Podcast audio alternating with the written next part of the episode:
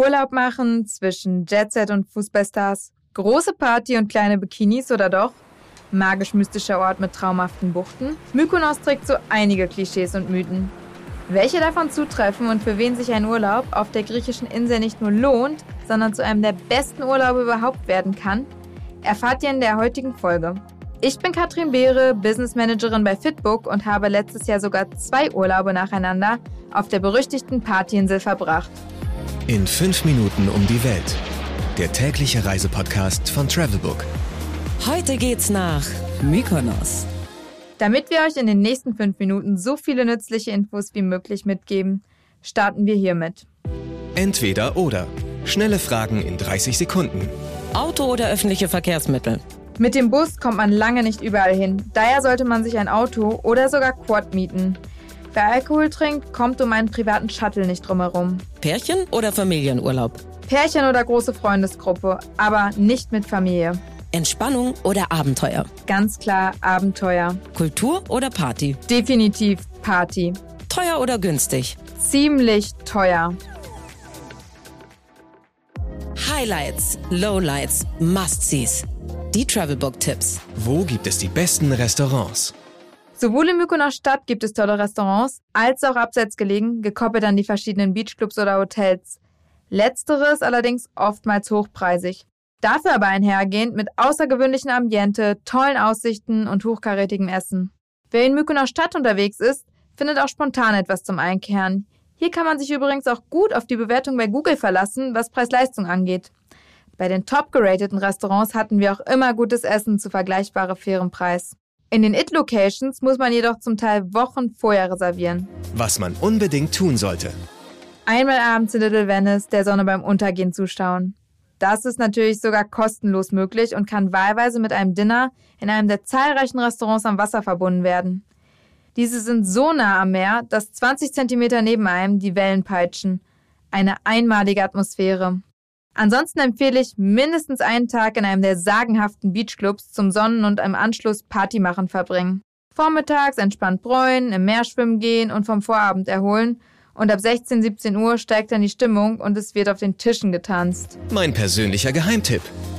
Sich komplett auf die einmalige Atmosphäre auf der Insel einlassen.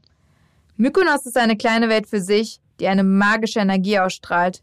Besonders spürt man diese im Beachclub Scorpius, der jeden Sonntagabend eine besondere Party veranstaltet. Am besten kommt man frühzeitig gegen 18, 19 Uhr her und reserviert einen Tisch zum Dinner. Danach kann man in den Club unterhalb des Restaurants gehen, direkt ans Meer und dort kann man dann bis in die Nacht hinein in der besagten Atmosphäre feiern. Geld, Sicherheit, Anreise. Die wichtigsten Service-Tipps für euch. Wie viel Geld sollte man für eine Woche einplanen? Ja, ich habe es bereits mehrfach kurz angerissen. Mykonos ist leider genauso teuer wie das Klischee. Wie viel man tatsächlich ausgibt, hängt sehr stark vom Programm ab.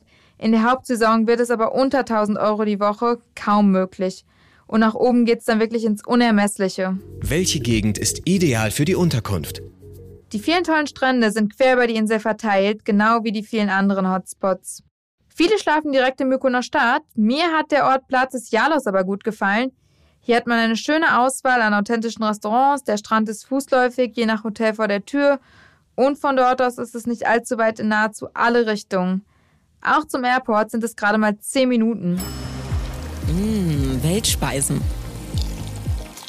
Neben Gyros und Souvlaki, den klassischen griechischen Fleischgerichten, kommt mir besonders frischer Fisch und Oktopus in den Sinn. Diese sind teilweise sogar in fangfrischer Qualität zu genießen und mit mediterranem Gemüse genau das Richtige bei der Hitze. Neben dem klassischen griechischen Salat gibt es auf der Insel in nahezu jedem Restaurant aber auch viele vegetarische und mittlerweile sogar vegane Köstlichkeiten. Also da ist wirklich für jeden etwas dabei. Do's and Don'ts. Wer eine Reise nach Mykonos plant, sollte nicht gerade mit kleinen Kindern oder knappen Budget reisen. Ebenso sollte die Reise im Vorfeld etwas geplant werden, denn in den angesagten Beachclubs und Restaurants muss man teilweise Wochen im Voraus reservieren, wenn man nicht gerade besondere Connection hat. Ebenso ist es auf Mykonos extrem windig. Das schränkt nicht weiter ein, sollte man aber im Hinterkopf haben und am Abend eventuell etwas zum Überziehen mitnehmen. Auch um den Transport vom Flughafen in die Unterkunft sollte man sich im Vorfeld kümmern. Denn Taxen gibt es auf Mykonos gar nicht und der öffentliche Verkehr, der quasi nur aus Bussen besteht, deckt längst nicht alles ab. Die Unterkünfte bieten aber oftmals einen Shuttle oder können bei der Vermittlung weiterhelfen. Das ist auch vor Ort recht hilfreich, wenn man in einen Beachclub, in ein Restaurant oder an einen anderen Ort kommen möchte, der nicht gerade direkt neben dem Hotel gelegen ist. Zu guter Letzt kann ich sagen, wer Wert auf exklusives Ambiente legt und einen luxuriösen Kontrast zum deutschen Alltag mit viel Party, Extravaganz, Sonne und etwas Entspannung sucht, der ist auf Mykonos genau richtig. Ja, und somit war es das auch schon mit meinen Tipps zu Mykonos und mit In 5 Minuten um die Welt, dem täglichen Reisepodcast von Travelbook. Ich freue mich, wenn ihr mit meinen Erfahrungen etwas anfangen könnt. Vielleicht gönnt ihr euch ja schon im nächsten Sommer eine unvergessliche Auszeit auf der Insel. 15 Sekunden Auszeit